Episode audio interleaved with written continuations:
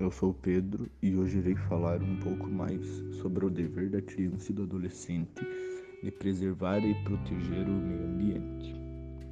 Na Constituição Federal Brasileira, em seu artigo 225, o dever de preservação às presentes e futuras gerações e, consequentemente, o seu comprometimento com a sustentabilidade.